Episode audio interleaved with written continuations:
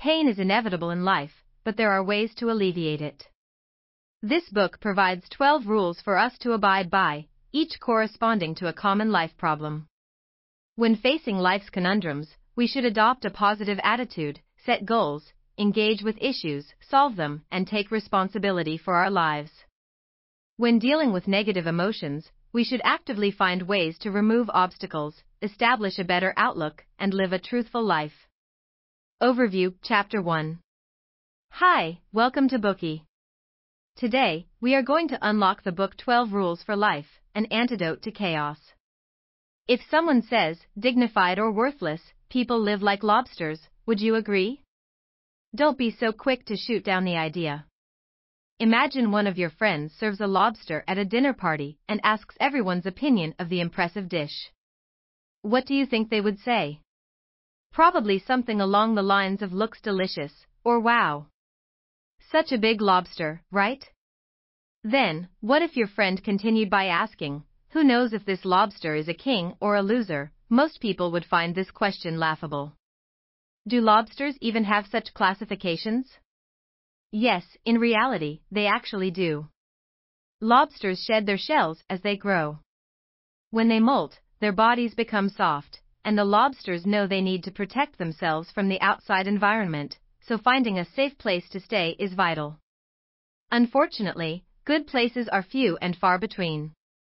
Conflict may erupt when two lobsters have their eyes on the same territory. The lobsters' fight for territory can be divided into different stages. At first, they may compare pincer sizes to judge which is the biggest. If an inevitable winner can't be decided by such a method, the lobsters will begin a desperate whipping competition using their antennae. Only after that point does the real battle commence. Two lobsters, now worked up and angry, wrestle one another. Each aims to flip the other over onto its back. Sometimes the fight is to the death. But the process of the conflict is not our focus here. What is important is that once the battle is over, the defeated lobster, no matter how brave it was previously, completely loses the will to fight. Even if in the future they encounter lobsters they had defeated in past battles, they will flee rather than fight another time.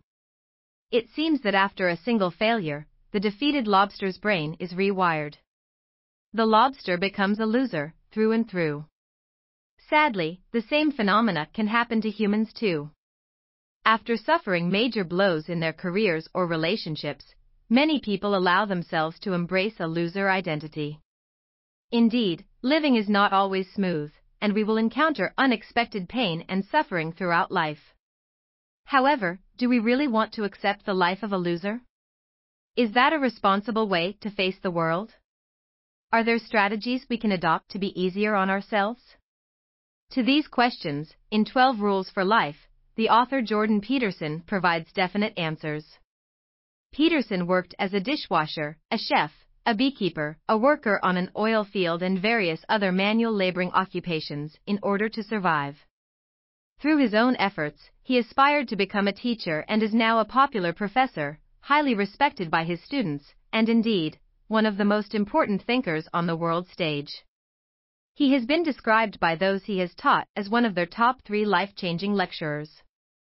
In this book, Peterson condenses his research and life experience into 12 rules to help us solve significant life problems, including how to live positively, how to deal with pain, how to establish correct values, how to support children properly, and more.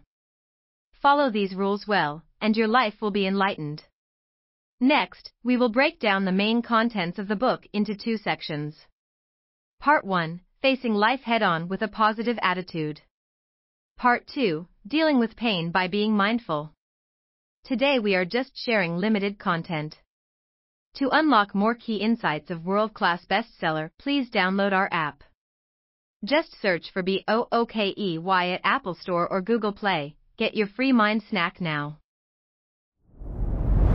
Dir hat dieser Podcast gefallen? Dann klicke jetzt auf Abonnieren und empfehle ihn weiter. Bleib immer auf dem Laufenden und folge uns bei Twitter, Instagram und Facebook. Mehr Podcasts findest du auf meinpodcast.de.